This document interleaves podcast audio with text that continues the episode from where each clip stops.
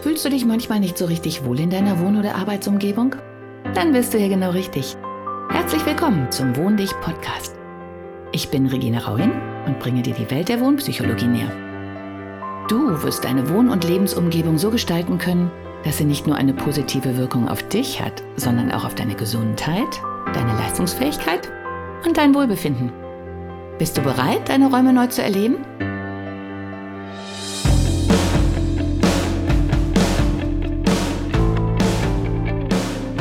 Folge 6 Büro.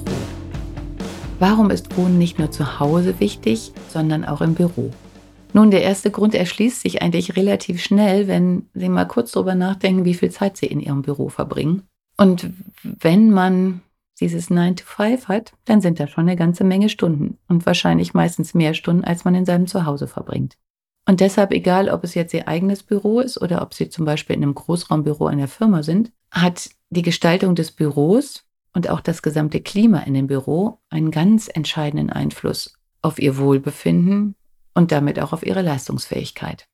Ich gehe jetzt erstmal, um die Sache zu verdeutlichen, auf Großraumbüros ein, weil da eigentlich die Dinge am meisten zutage treten. Das heißt, man spürt die Wirkung am meisten, wenn es nicht so ist, wie es sein sollte. Einer der ganz großen Faktoren, das sind wahnsinnig viele Faktoren, aber das, was mir als allererstes einfällt, ist die Luftfeuchtigkeit. Ich kann eigentlich nur jedem Arbeitnehmer raten, nehmen Sie sich so ein kleines Messgerät mal mit, damit Sie Werte haben, über die Sie diskutieren können, weil das Thema halt nicht gerne diskutiert wird. Es hat aber einen unwahrscheinlich großen Einfluss auf Ihr Wohlbefinden. Und zwar, abhängig davon, wo man aufgewachsen ist, das muss man jetzt auch heutzutage schon mal dazu sagen, haben wir alle ein, ein Feuchtigkeitsbedürfnis, bei dem es uns gut geht. Also wer hier in, in Europa, Mitteleuropa aufgewachsen ist, wird normalerweise, wenn man mal auf Messgeräte guckt und diese Luftfeuchtigkeit bewusst steuern kann, wird merken, dass er so bei 40, eher bei so 50, 50 bis 60, 50 bis 70 Prozent Luftfeuchtigkeit einfach aufatmet und sich normal fühlt. Dann merkt man die Nasenschleimhäute nicht mehr, weil die gut durchfeuchtet sind. Gerade Menschen, die Kontaktlinsen haben, werden merken, dass sie ihre Kontaktlinsen eben nicht besonders merken, weil alles schön angefeuchtet ist. Wenn man sich seine Haut anguckt, wird die schön glatt sein. Und auch vom, vom, vom Geisteszustand, sage ich jetzt mal so, wenn jetzt auch die Raumtemperatur sich um plus minus 20, 22 Grad bewegt, äh, wird man hellwach und fit sein. Ich habe bei mir selber, weil mich das Thema so umtreibt, einfach mal einen Test gemacht. Und zwar auch deswegen, weil ich Kakadus hatte, die auch bei mir im Büro waren und die brauchen halt eine gewisse Raumfeuchtigkeit, damit die Federn nicht austrocknen und es denen gut geht. Und damals habe ich das eigentlich nur wegen den Kakadus angefangen, habe dann aber ganz schnell festgestellt, welch wahnsinnigen Einfluss das auch auf meine Leistungsfähigkeit hatte und auf mein Wohlbefinden. Ja, und dann habe ich mir das angeguckt und habe gesehen, dass das, was leider in vielen Großraumbüros gang und gäbe ist, äh, eine Luftfeuchtigkeit von 20, 30 Prozent, das Leben unwahrscheinlich anstrengend macht. Kontaktlinsenträger werden mir zustimmen, weil alle, die ich kenne, ich habe selber in diesen Büros auch schon gearbeitet, und wir haben da gesessen und haben gesagt, so, boah, die Augen kratzen, man, ähm, der Mund ist halt trocken, irgendwie ist alles so anstrengend. Und die Haut sieht aus wie bei einem 70-Jährigen, also ganz faltig und komisch, ist auch gar nicht mehr flexibel. Und das, was bei uns damals dazu kam, wir hatten eine Kältedecke, die dann zur Folge hatte, dass diejenigen, die unter dem Luftaussatz saßen, ständig und immer zu kalte Luftschichten hatten, die auf sie herunterregnen. Und das ist wirklich unerträglich. Ich war ja eine Zeit lang in Dubai im Büro und ähm, wir haben so ein bisschen um die Temperaturregelung gekämpft. Für mich war es eine Katastrophe, dass draußen 40 Grad waren, im Büro 18.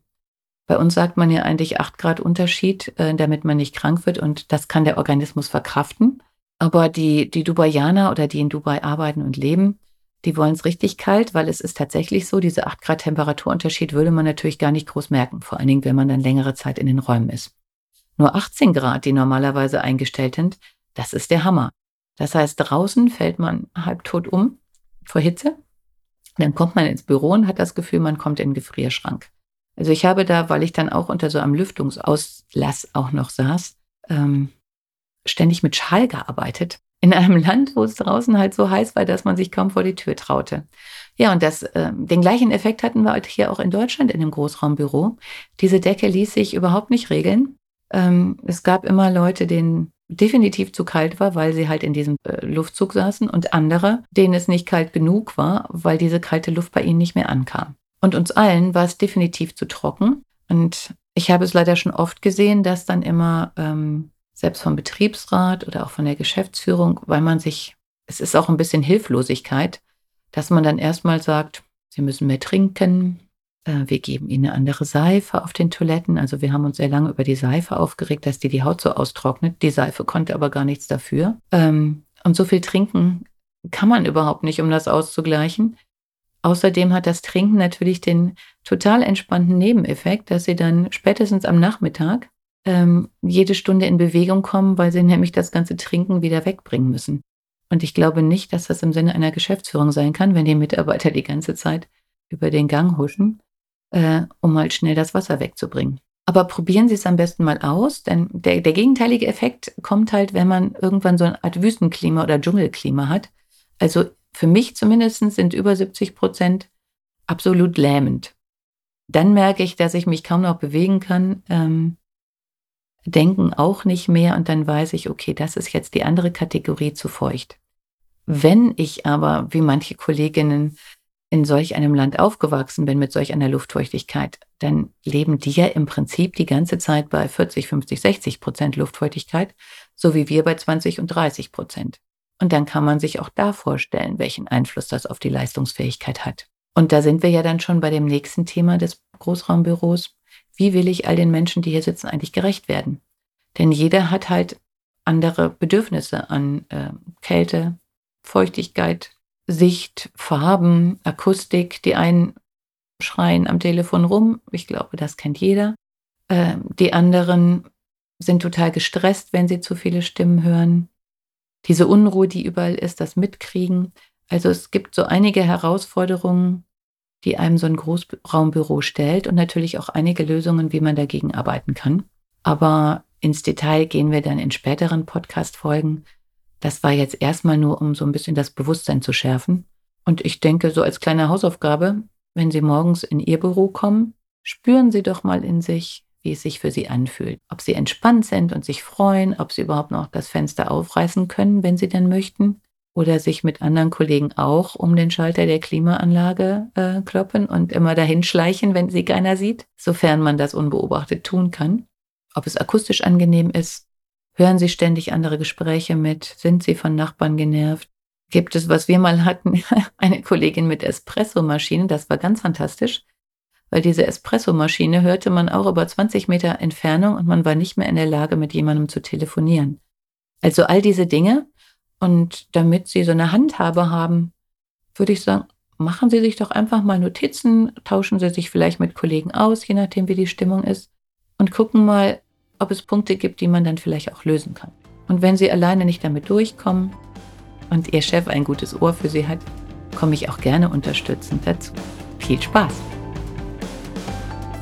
Hat dir die heutige Episode gefallen? Dann bewerte diesen Podcast am besten mit Kommentar direkt bei iTunes. So gibst du auch anderen die Chance, diesen Podcast besser zu finden und die Tipps nutzen zu können. Hast du vielleicht noch Fragen oder Anregungen für die nächsten Folgen? Dann hinterlasse dein Feedback gerne unter dem Blogbeitrag zu dieser Episode oder sende es direkt per E-Mail an podcast.wohndich.de. Meine E-Mail-Adresse und alle Links zum Beitrag findest du in den Show Notes.